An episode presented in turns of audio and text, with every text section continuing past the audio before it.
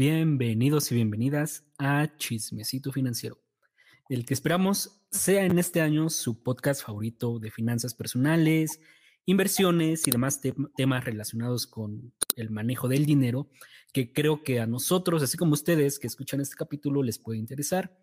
Y para empezar este episodio, Emilio, porque sé que te interesa el, el medio, que incluso haces algún tipo de inversión física en ese tipo de, de videojuegos. Este, ¿Cómo viste tú la noticia de la adquisición de Activision por Microsoft?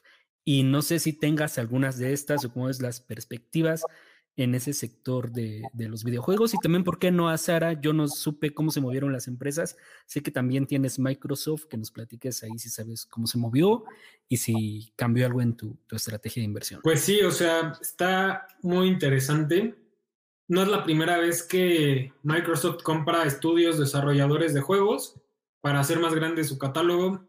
Eh, recientemente, hace menos de seis meses, me parece, compraron una empresa europea que se llama Cenimax Media, que trae como cinco estudios desarrolladores, ¿no?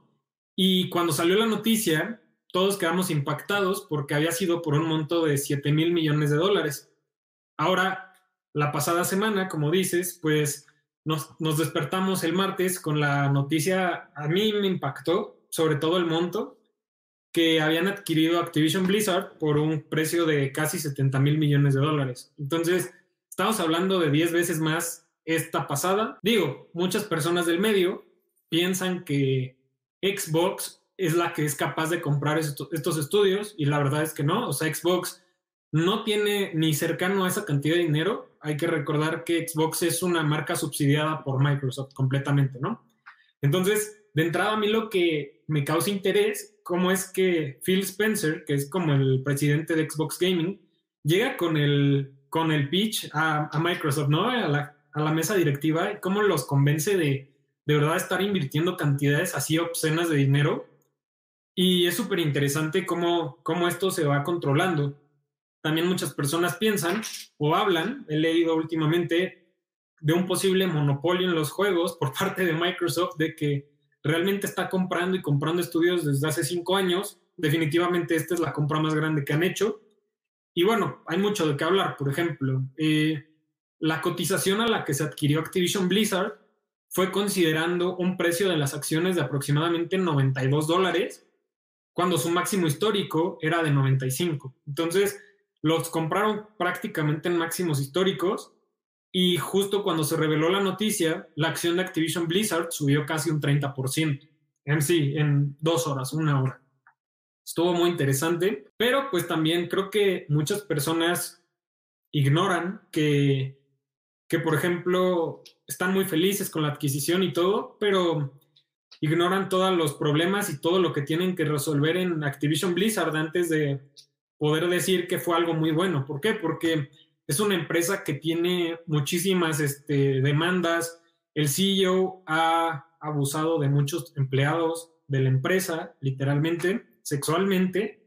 Entonces, pues son como declaraciones súper graves. Ya ahorita, pues al ser una adquisición así gigante, es una adquisición que se va a terminar cerrando para marzo de 2023 y obviamente pues el gobierno necesita estar acercándose, o sea, no es algo como de que te venda una paleta, ¿no? O sea, estamos hablando de algo titánico. Y bueno, lo que más a mí me sorprende es que este CEO, que se llama Bobby Kotick, pues básicamente ya aseguró que le van a entregar aproximadamente 400 millones de dólares y se va a ir libre de todo. Lo que a mí me sorprende demasiado, yo no entiendo cómo se va a poder ir, otra vez ganaron los multimillonarios. y no sé, o sea, ¿qué opinan acerca de eso ustedes? Yo creo que, bueno, yo a los colegas que he escuchado hablar de este tema, hablando del, desde el tema financiero, no sé si ignoran esto o simplemente no le dan importancia, pero a mí se me hace súper relevante, ¿no? Como la noticia. Sí, lo primero que mencionaste, el dinero, yo creo que el mundo nos sigue demostrando cómo con dinero baila el perro, o sea, cualquier cosa con dinero se puede resolver. Por eso vemos que hasta México hay gente habla de que a veces la gente no va a la cárcel si tiene cierta cantidad de, dinero para, para pagarle a las personas. Pero pues muy triste, ojalá que algún día se pueda resolver ese tipo de situaciones. De la parte de que Microsoft compró, yo creo que Microsoft es una de las empresas de Estados Unidos que está más diversificada ahorita. O sea, se me hace muy interesante todo lo que tiene ahorita la parte de los videojuegos.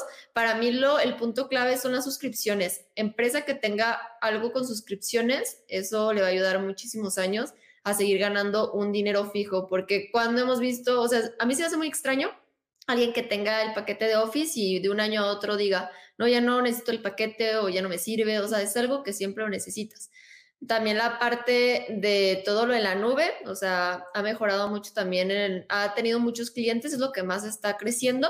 Entonces yo creo que sabe Microsoft que ahorita hay mucho dinero en la parte de videojuegos, más de que se empezó la ola de los streamer, streamers, bueno, streamings de todos los videojuegos, eh, con Twitch y todas esas aplicaciones. Yo la verdad no conocí esa empresa porque la verdad no soy una persona que, que pueda jugar mucho tiempo videojuegos, me canso muy fácil. Casi siempre juego de multijugador y muy rara vez. Entonces ahorita me puse a investigar también para la gente que esté perdida como yo, qué, videojuegos tiene esa empresa. Y encontré que tiene Call of Duty, eh, Crash Bandicoot, eh, esas dos pues sí las conozco, King's Quest, Tony Hawk y Guitar Hero, que también pues sí conozco, o sea, las más importantes y pues otras que, que no ubico. Entonces, pues es una empresa bastante grande y pues creo que sí le ayudará a Microsoft. A mí sí me parece un poco extraño lo que dijiste que lo compró en casi máximos históricos, teniendo la persona demanda, sin no tener todo controlado la empresa, pero pues Microsoft eh, no creo que haya comprado sin hacer una buena investigación y el posible crecimiento de la empresa entonces, tal vez con posibles, yo creo que Crash no tarda en sacar más nuevos videojuegos, sabe que puede crecer mucho. Sí, está interesante, ¿no? Creo que también tiene Candy Crush, ¿no? Que incluso viene con tu, con tu Microsoft, ajá. Ahora Microsoft, cuando vean que sus tías estén jugando Candy Crush, les están generando dinero a Microsoft. a mí como una persona que no es tan adepta a los videojuegos y no porque no me gusten, sino porque me haría adicto, o sea, sé que me haría adicto porque pues ya he tenido consolas y además porque no he querido hacer el gasto en alguna. Se me hace una compra interesante y un momento interesante también en ese sector de los videojuegos porque eh, de esto sí estoy seguro que tal vez solo junto con la farmacéutica, pero sí la, la industria de los videojuegos fue de las pocas que creció el año pasado en pandemia.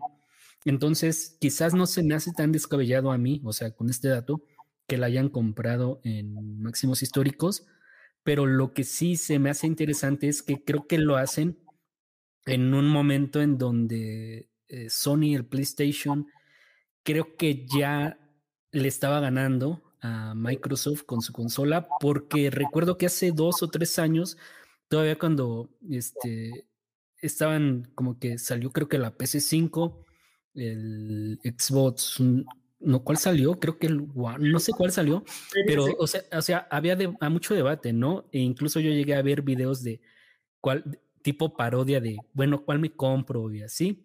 Pero yo creo que el año pasado ya, yo si me hubiera comprado una consola, o sea, la tenía clara, era Sony, PlayStation, y creo que llega en un momento interesante, ¿no? Para Microsoft. Entonces sí va a estar, va a estar reñido y, y a mí sí se me hace muy interesante esto definitivamente yo creo que Microsoft hizo una muy buena adquisición y sí va en camino a, crear un monopolio tipo Disney, ¿no? Con las series, películas, que ya prácticamente son dueño de todos. Yo creo ahí que en realidad el máximo competidor ahí es Nintendo, porque yo estuve leyendo que el Switch ahorita está mucho más alto las ventas que lo que es Xbox y y PlayStation.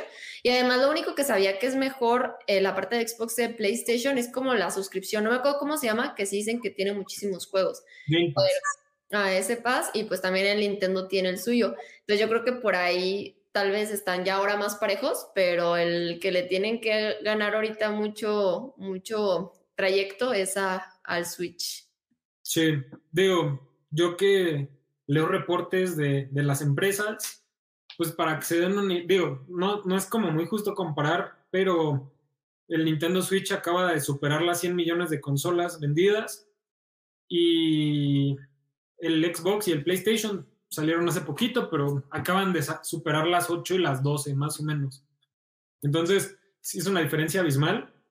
Bueno, también es una consola más accesible, ¿no? Y no está como en el mismo rango de precios. Sí, o sea, como que el mercado es diferente. Pues en realidad la OLED está casi al rango de precios. La diferencia es que es como mucho más diversificado el mercado. O sea, un Switch lo puede querer un niño, un grupo de amigos, una familia. O sea, es como que tiene demasiado mercado un Switch. Y por ejemplo, Xbox y Nintendo, siento que el tipo de juegos no tienen el mismo mercado, o sea, está más restringido, o sea, está más flojera, te da el control pegado al, bueno, ahí también es Wi-Fi, pero pues como que el Switch es demasiado fácil y accesible mover y todo.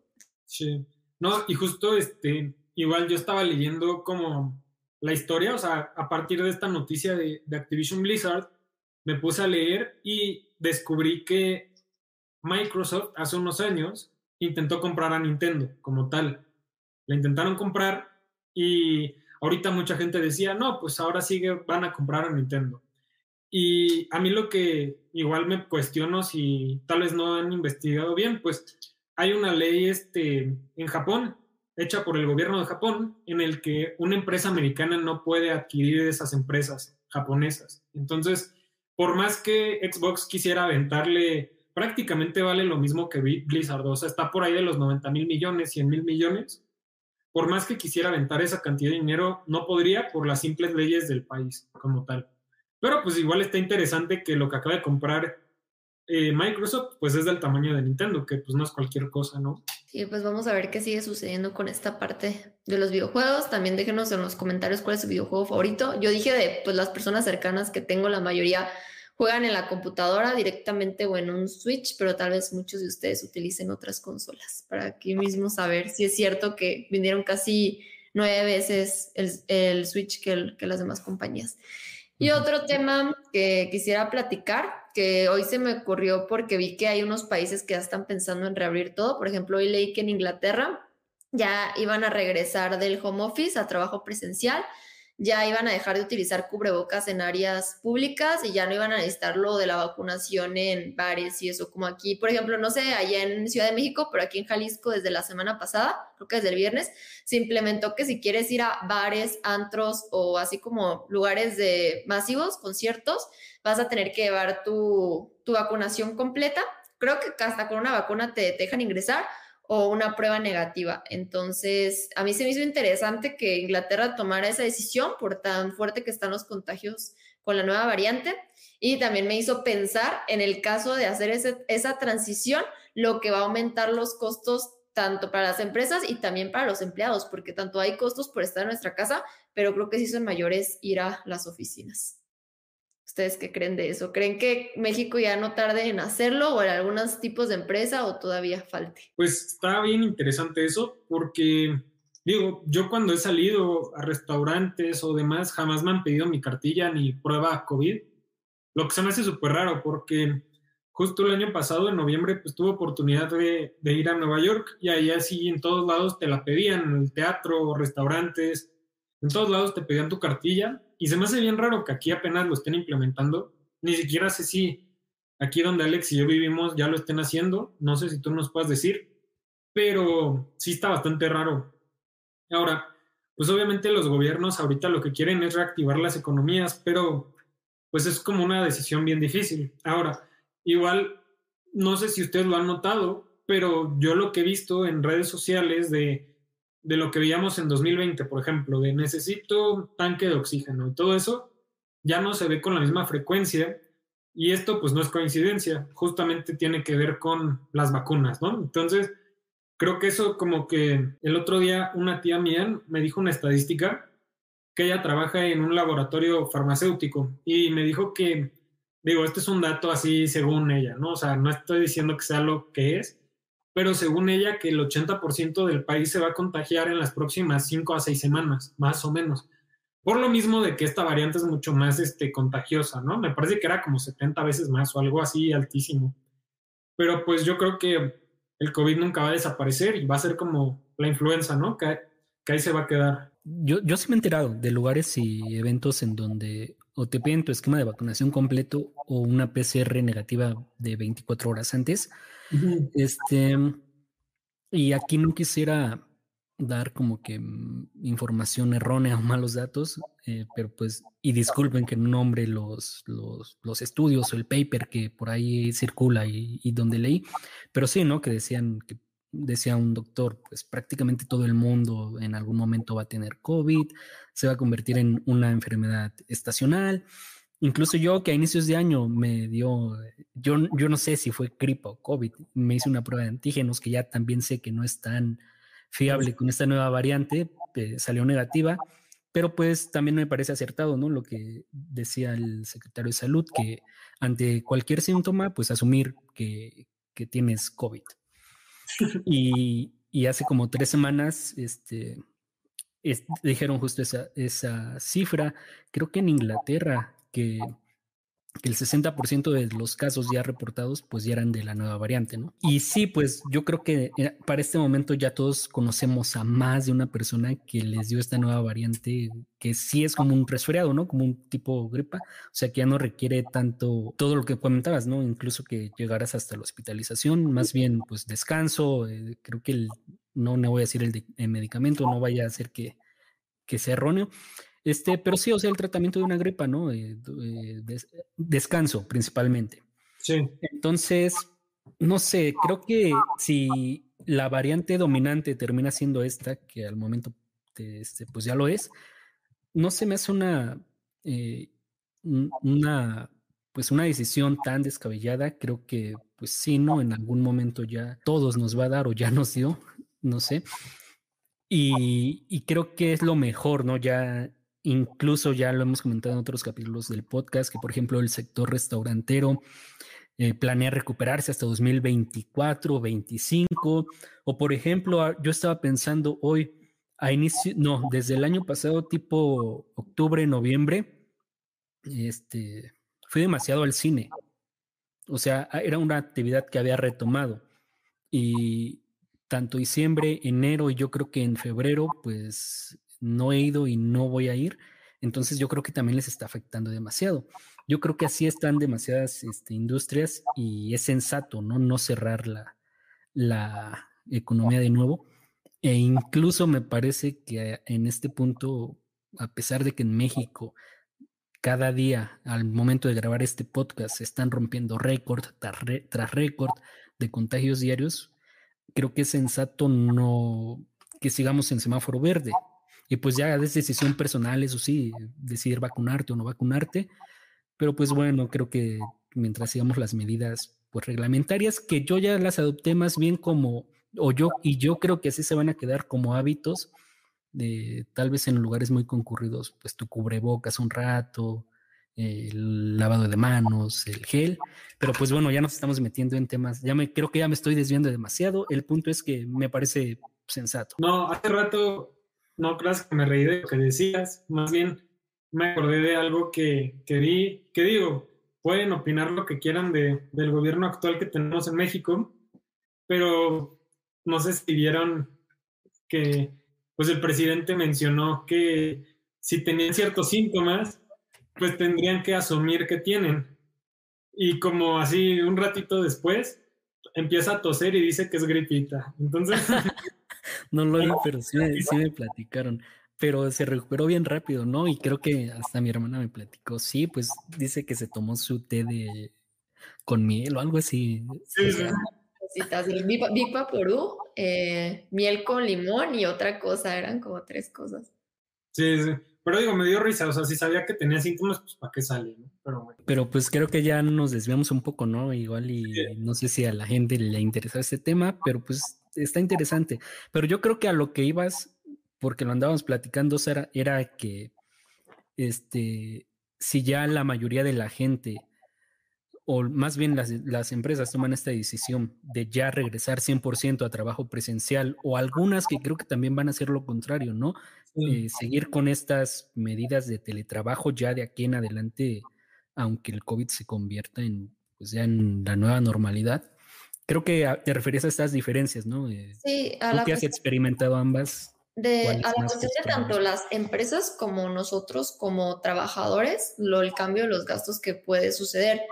Por ejemplo, las empresas para mí es como muy importante ver cada caso en particular. Creo que hay muchas, por ejemplo, la parte de producción que es algo indispensable, que igual no esté toda la, todo el personal, pero sí haya personal disponible dentro de las oficinas pero cuando pasa cualquier cosa dentro de producción es, es hacerlo bastante rápido, no hay como tiempo de estarte transportando en la ciudad y así para ir a la línea, pero hay otras empresas, por ejemplo, de servicio o cosas que no requieren estar físicamente, que yo creo que es al revés, o sea, a las empresas les conviene que tú estés en tu casa porque gastan muchísimo menos, porque la mayoría de ellas pues tienen toda la parte de la electricidad, que es lo más fuerte, el internet, gastos de comida, porque hay muchas que te apoyan con cierta parte de la comida, o transporte, o sea, una ayuda de transporte o, en realidad parte del transporte. Entonces, pues ahí yo creo que es cada caso particular.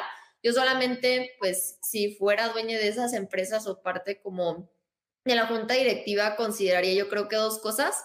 La primera es la productividad, porque creo que en toda, puede haber equipos que les esté yendo mucho mejor, pero también entender que en la casa a veces es como muy fácil distraerse, o sea, como tienes tantas otras cosas que puedes hacer, a veces en un momento dices, ah, me voy por un té y se te ve el tiempo en otras cosas, entonces es un poco complicado estarte administrando. Ustedes como han dicho que Emilio sí puede él solo tener sus horarios, eh, dirigirse siempre a la misma hora, despertarse, hacer videos, etcétera, pero pues no todas las personas son iguales. Entonces, a veces si hay personas que necesitan que haya alguien a ti atrás viendo si estás haciendo las cosas, si te falta algo, si estás cumpliendo con el horario. Y lo segundo, que también creo que muchos no han visto tanto esa parte, es la parte eh, de, bueno, no sería tanto emocional, sino psicológica, porque muchas, muchas personas, que es muy importante para ellos la interacción humana, que mucha gente se deprimió, o sea, cuando se fue al trabajo en casa de no hacer relaciones, las que vivían solas, si se deprimieron o no les motivaba ya el trabajo. Hay gente que le encanta ir a la oficina, ver gente, irse por su café. Entonces, pues ahí es considerar las dos cosas y en caso que sí sepan que tengan personal que es así, pues hacer otro tipo de actividades. Por ejemplo, no sé, hacer ciertas eh, actividades por Zoom de que juegos o reuniones o algo así, si no quieren hacer actividades físicas y tener pues un psicólogo de planta que pueda ayudar a todo el personal. Lo que sí he visto que hay empresas que sí se han dedicado mucho a eso, por ejemplo, me acuerdo hace poquito que marqué a Santander al banco, en el menú luego te sale una parte que dice atención médica, ya te dice, si necesitas un psicólogo, esto, por favor apriete este número. Entonces ya hay bancos y otras empresas que lo han implementado y me parece muy importante que todas las empresas lo tuvieran. Sí, de acuerdo.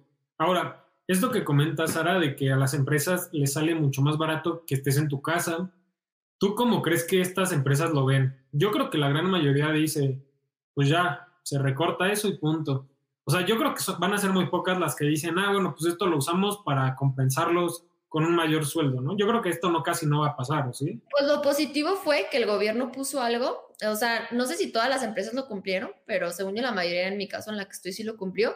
Creo que fue como desde mediados del 2020, como en junio, julio, que puso un monto fijo para que todos los empleados les ayudaran para electricidad. O sea, como que calculaban con ciertas cosas, entonces se supone que te están depositando esa cantidad más al mes porque tú estás pagando tu electricidad, algo que no te deberías pagar. Pero este, no sé si esté como el gobierno súper al pendiente de qué no está haciendo y ya como subir el sueldo, pues sí, totalmente no creo. Ahí sería como contratar más gente. Los primeros que yo creo que se van a quedar así que les conviene muchísimo son los call centers. Porque los call centers es demasiado dinero en llevarlos, demasiado equipo, demasiado internet. Y ahorita ese tipo de empresas o de servicios están teniendo gente de todos lados de México. Entonces, por ejemplo, si ya se va a trabajar de forma física, pues o esas personas se tienen que mover de ciudad o como hacer algún tipo de, de convenio para que algunos sí vayan de forma física y otros continúen de forma virtual. Sí, eh, yo creo que muchas empresas, sobre todo las que de plano, un ejemplo, en la que yo trabajaba, que tenía oficina cerca de, de Reforma, en Bosques de Reforma. La renta ahí debe de ser carísima, carísima, carísima.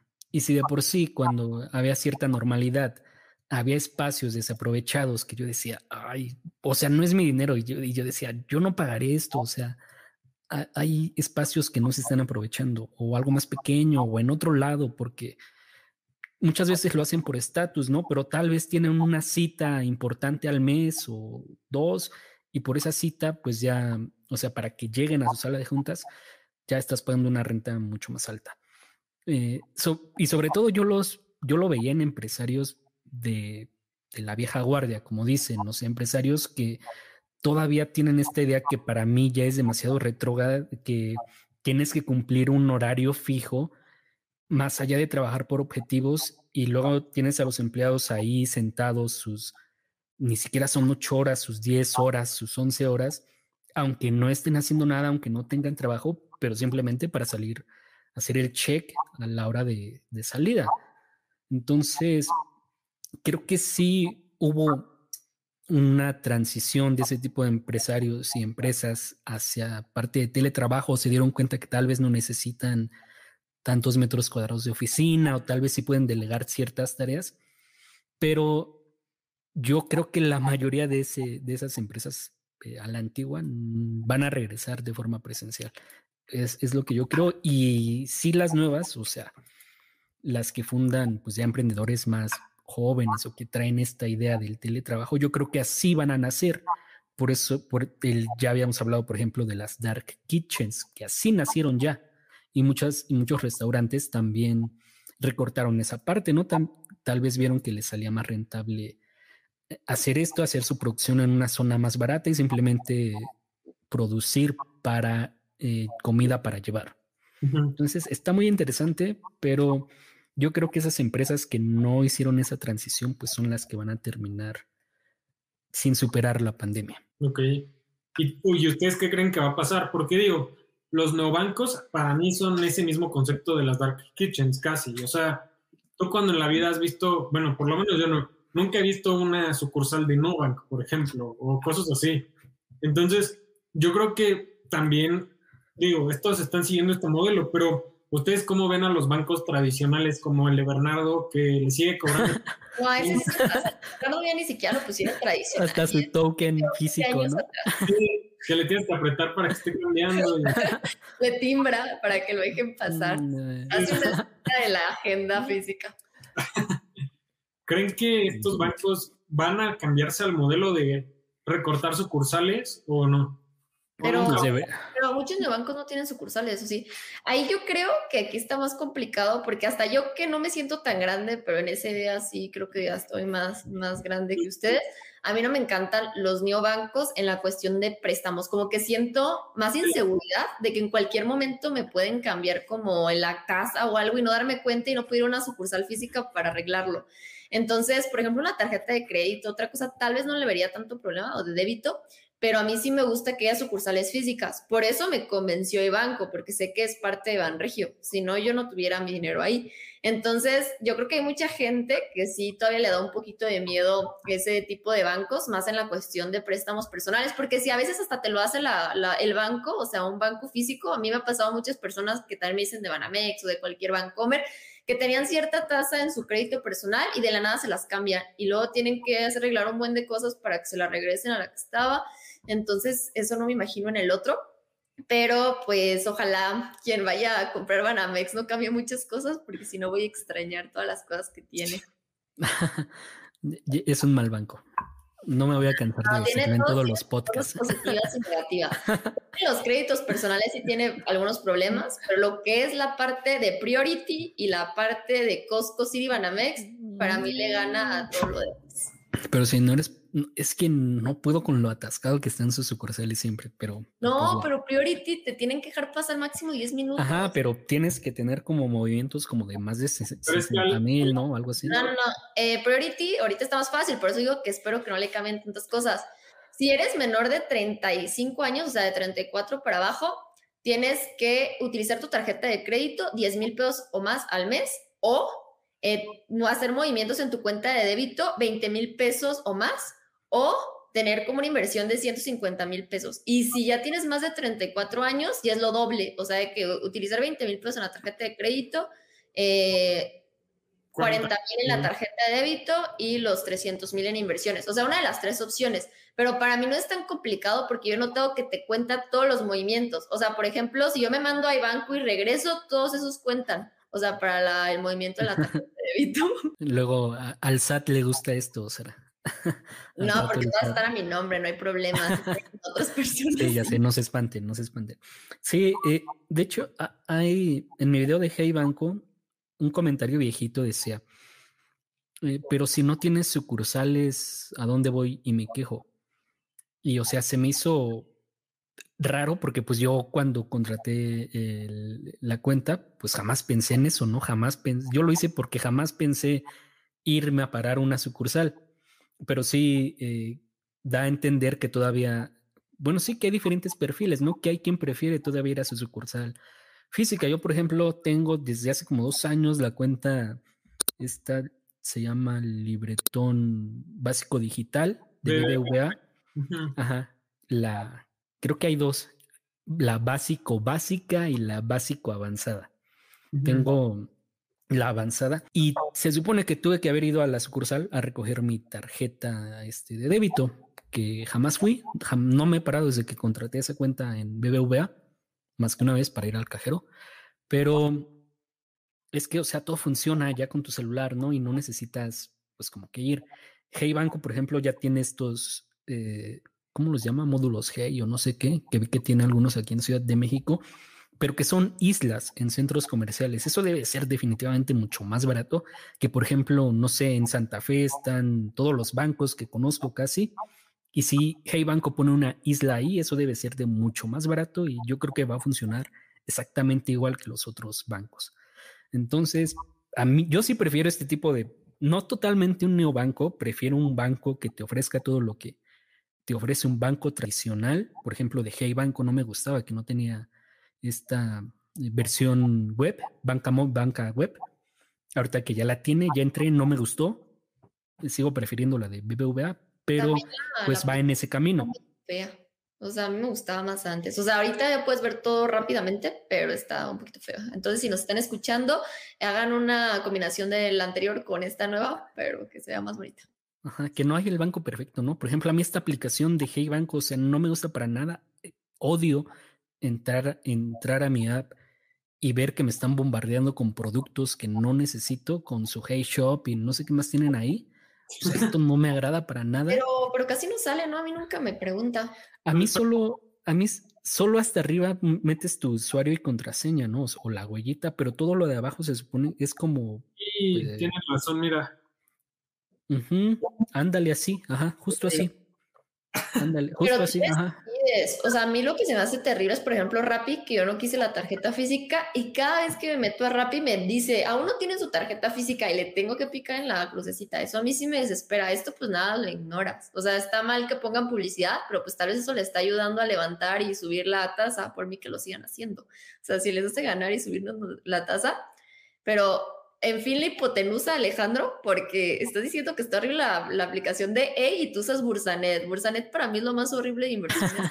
bueno, pero eh, es como el meme, ¿no? O sea, ser adulto es entrar a tu banca web como entras al Instagram o al Facebook casi. Y en Bursanet pues casi no entro. Entonces, sí está muy fea, pero, pero pues bueno. Y de por sí, no sé si ya les activaron esta opción, que yo la vi como que un rato nada más y y desapareció tal vez en mantenimiento hasta quitaron el post en Instagram de que ya vas a poder comprar ¿no? acciones en, Hey Banco. A mí nunca me salió, hasta dije, tal vez le salga a las personas que primero ponen como la parte de inversiones, no me acuerdo cómo se llama, y dije, tal vez hasta que te pongas ahí te salga lo de invertir en acciones, pero pues a mí nunca, nunca me salió en la aplicación. No, ya no me salió.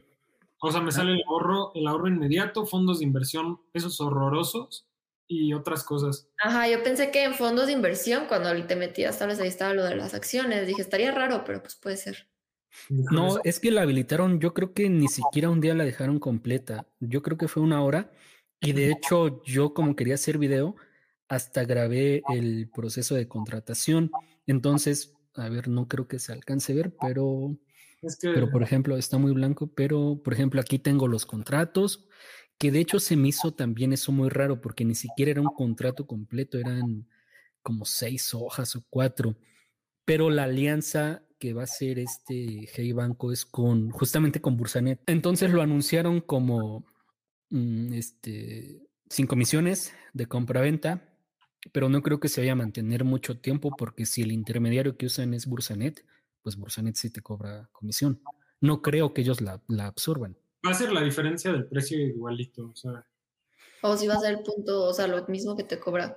Sí, o va a ser 0.25. Eh, y no, a ver, no, es que no Pues tal vez se cayó Bursanet, Alex, empezaron a comprar y se cayó Bursanet. y esa era la otra, la otra que decía, o sea, si de por sí, no sé ustedes cómo han visto esa aplicación, pero por ejemplo en la App Store, este, tiene, en la App Store, en la Play Store tiene como tres y tantos estrellas de calificación. Y yo también, no, es Hey Banco. Mm. Yo también de las apps bancarias que tengo, incluso antes de, incluso me ha fallado más que BBVA. Y ya ven que el año pasado BBVA estuvo terrible. Mira, tiene 3.4. Ajá. Que es una calificación mala para mí. Para el promedio, sí. Ajá. Y entonces dije, o sea, si cada vez más gente va a entrar y, y, no le meten pues la infraestructura necesaria, pues va a ser una app terrible, cada vez más lenta y que te va a fallar más. Eso como que no me agradó demasiado. Pero según yo, mucha gente también se quejaba que no entendía la parte del ahorro, porque está medio complicado, pues. O sea, yo explicaba, pero decían, ay, es que cómo pongo una meta y qué plazo tengo que poner si lo necesito en menos. Entonces era medio, bueno, sigue siendo medio complicado. Entonces, yo creo que las dos cosas, o sea, entre la app que falla o que no se entiende bien y de hacer algún tipo de transacciones, que tampoco es tan sencillo.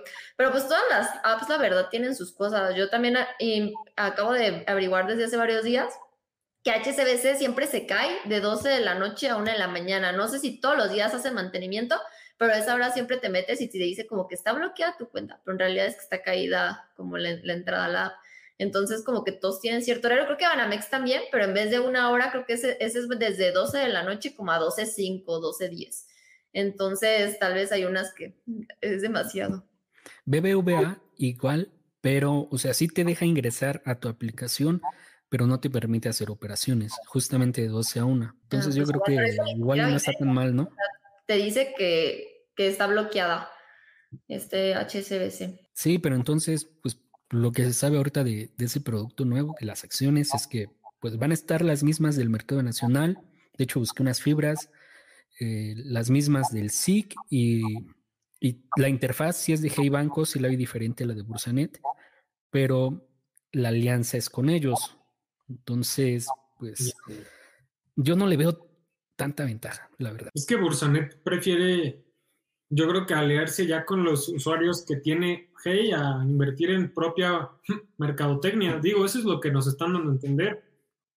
Y, Está muy difícil alcanzar a GBM si no mejora su aplicación y aparte su atención, porque yo le dije a Alex que yo la verdad sí me molesté mucho, porque cuando hice toda la parte de Bursanet, este, porque pues dije, bueno, le voy a hacer caso a Alex para que me regalen el formato WHBN y todas las acciones que tengo con dividendos o ETFs los voy a comprar directamente en Bursanet y como le hago como Alex, no veo la aplicación para no estresarme. Y dije, pues todo bien, pero cuando estaba haciendo todo el trámite, me dijeron las instrucciones para mandar el formato, este, como me esperé como tres semanas y ya luego volví a confirmar con la persona que me había contactado por WhatsApp.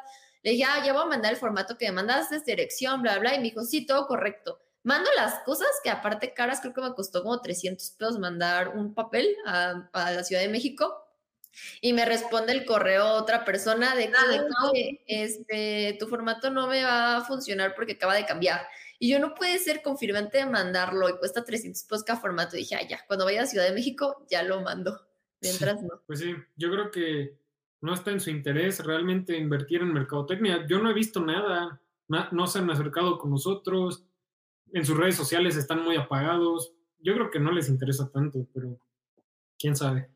Sí, está muy raro. Y además, este, no sé si le están apostando, como dicen, este tipo de alianzas, pero yo creo que más bien lanzaron antes, mucho antes, este, ni siquiera una versión beta, era todavía esta modalidad de Hey Banco. Se quisieron adelantar demasiado porque la quitaron, quitaron el post de Instagram, que ahí fue donde lo vi y por eso entré a mi, a mi aplicación. Y además de esto, porque me recordó cuando hice este proceso de las acciones fraccionadas con GBM, que hay documentos en donde aceptas esta intermediación GBM Drive pero además están los documentos de, tu cuenta con Drive los contratos. Y cuando firmé los de Hey Bancos, solo habían los de intermediación. No vi por ningún lado el contrato de que estás abriendo una cuenta con Bursanet, cuando en los folletos claramente dice que van a, van a ocupar este, ese intermediario. Entonces yo creo que incluso en esos contratos todavía ni los tenían listos. Yo creo que me van a hacer volver a firmar algunos contratos. el eh, practicante. o quién sabe, igual y, y, yo ya me pongo a pensar y dudar de todo, igual y es una estrategia como de, de marketing, ¿no? Porque pues yo vi en algunos grupos que se comentó y que se estuvo comentando también que, que les habían quitado esa opción. Pues sí, probablemente sí. Y pues este, no sé por qué no te escuchaste, Emilio, porque sí me pareces como desbloqueado, pero pues este episodio va a ser un poquito más corto porque además que no tenemos a Bernardo porque se encuentra de viaje. Este, se la pasa viajando el Bernardo, ya que nos pase tips. Eh, ¿Qué iba a decir? Ah, sí, que todo, bueno, en este caso Emilio y Alejandro tienen otro, ahorita otro, ¿cómo se llama? Compromiso. Compromiso. Es otro compromiso. Entonces, este será un poco corto, pero pues ya en el próximo vamos a hablar un poquito más de temas para que, apoyen con sus comentarios. Si tienen cualquier duda, pues no las dejen. Y pues, Emilio, llévanos a casa. Sí, pues muchísimas gracias por acompañarnos otra semana. Eh, les agradeceríamos muchísimo se suscriban, si son nuevas o nuevos por aquí, dejen su like, nos comenten algún tema que les gustaría platiquemos la siguiente semana. Y bueno, creo que eso sería todo por mi parte. Muchísimas gracias y bueno, no sé si ustedes quieran decir algo más. No, pues nada, muchas gracias por el apoyo que hasta ahorita le han brindado al podcast. Esperemos también contar con su apoyo todo este año. Les prometemos que vamos a ser más constantes y a preparar cada episodio el tema que, del que vayamos a abordar. Entonces, muchas gracias. Bonito sábado. Hasta pronto. Gracias.